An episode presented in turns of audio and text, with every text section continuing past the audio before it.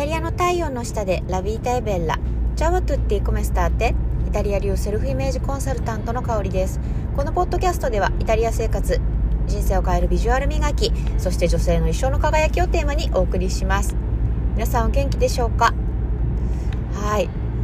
いやーなんか今日の朝はですねちょっとあのふと思い出してしまったことがあってあのしかもなんかすごいドキドキ未だにドキドキするストーリーなんですけどうん思い出してしまったのでねちょっとこのイタリアに関わる、えー、お話昔話っていうのをちょっとねしたいなというふうに思っています。はい。テーマはシチリアの黒いレースの夫人というようなテーマでお送りしたいと思います。うん。えっとあの結婚する前に私結構あの一人旅で、えーと、シチリアに、えー、行ってました。シチリアの魅力に惹かれて、うん、でシチリアの魅力って何ってところなんですけどなんかちょっとあの何て言うのかな太陽とサボテンとあとやっぱりあのちょっと廃れた感じマフィアの世界それからあの、まあ、私が大好きなシチリアの、えーとワインがあったということもあってなんかいろんなその、えーちょっとね日本にはない雰囲気のシチリアに惹かれてた時があります。今でも好きなんですけどはいでえーと、でねそれで1人でシチリアに行って、まあ、今から考えると、まあ、結構無謀だったなっていう感じなんですけど 大してそんなに、あのー、ね、イタリア語もうまくなくてもちろんあの勉強とかちょっと、あのー、してたぐらいだったので。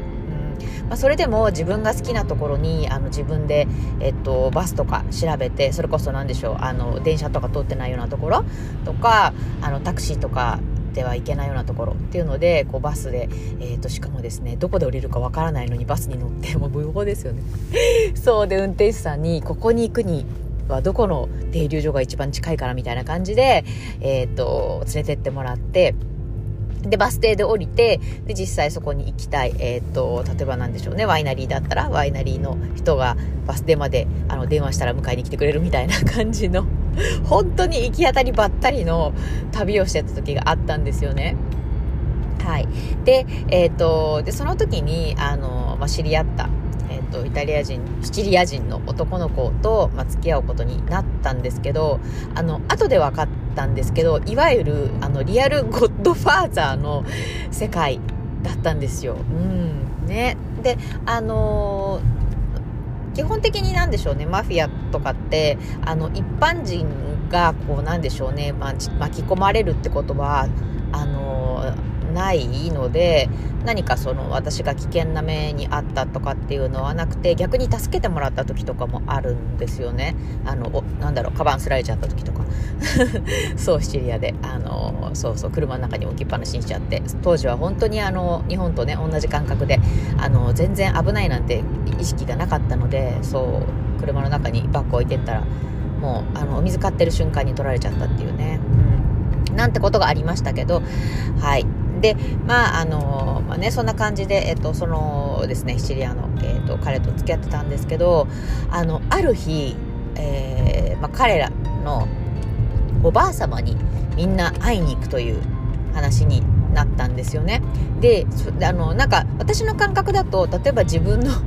祖母に会いに行くとかだったらなんか普通にあの今日行くからみたいな感じであのー、ね行ったりとかあと孫がこう集まる時とかはこうなんでしょうね。まあ、みんなもっとなんかこう気軽な別になんかそういうなんかこう、ね、儀式的なものっても当然ないんですけどっていうふうに私はその感覚で言ったんですよねそしたらあのその、えー、おばあ様の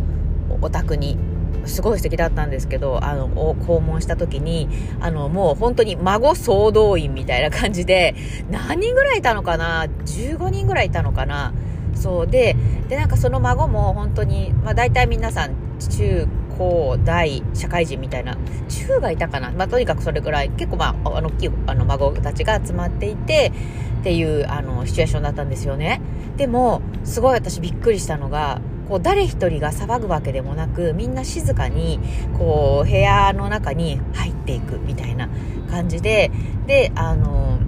私もその彼とあの一緒にねえー、部屋に入ったんだけれどもその彼に、あのそのおばあ様がもしかしたらあのちょっとあの日本からねそんなあの来客っていうことだとちょっとびっくりしてしまうかもしれないからちょっとあの待合室で待っていてみたいなこと言われて待合室って何ですかっていう 感覚だったんですけどそうあの待ってたんですよね。で、えっ、ー、と、その、えっ、ー、と、その彼がねスバ、スバスチャンってことだったんですけど、セバスチャンが、あの、あの、香りおいでっていう風に言われて、で、お部屋に入ったら、なんかもう映画の世界ですよ。お部屋に入ったらですね、この孫たちが、その、両脇にずらっとこう並んでいて、で静かにしていて、そうでなんかすごい私の中で記憶がすごい残ってるのがみんななんかこう不思議なことあれは揃えたのかな？何なんだろう？みんな大体黒っぽい格好をしてたんですよね、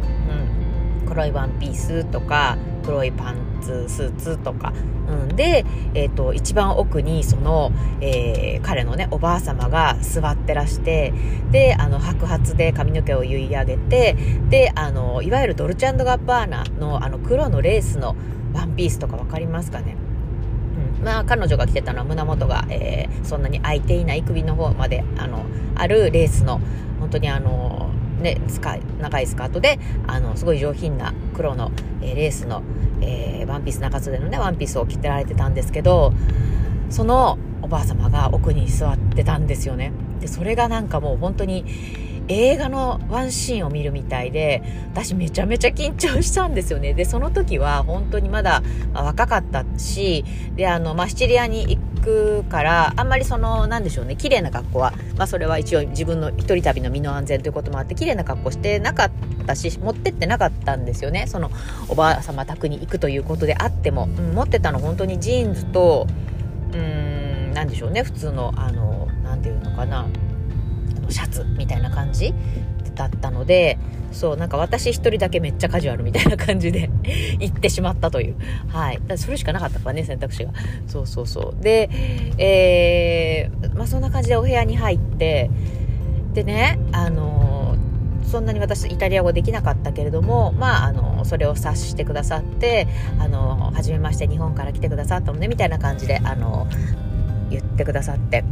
うん。でちょっとねあの私あのそうとにかく緊張してたからあの何話したかいまいち私未だに覚えてないんですけどでも一つすごく記憶に残ってるのはあの私ねマダム・バタフライがすごく好きでであの本当によく見に行くのよみたいな。でそのマダム・バタフライでのその感動のシーンここが私泣いてしまってもう本当に涙がポロポロ出てしまってもう本当にあの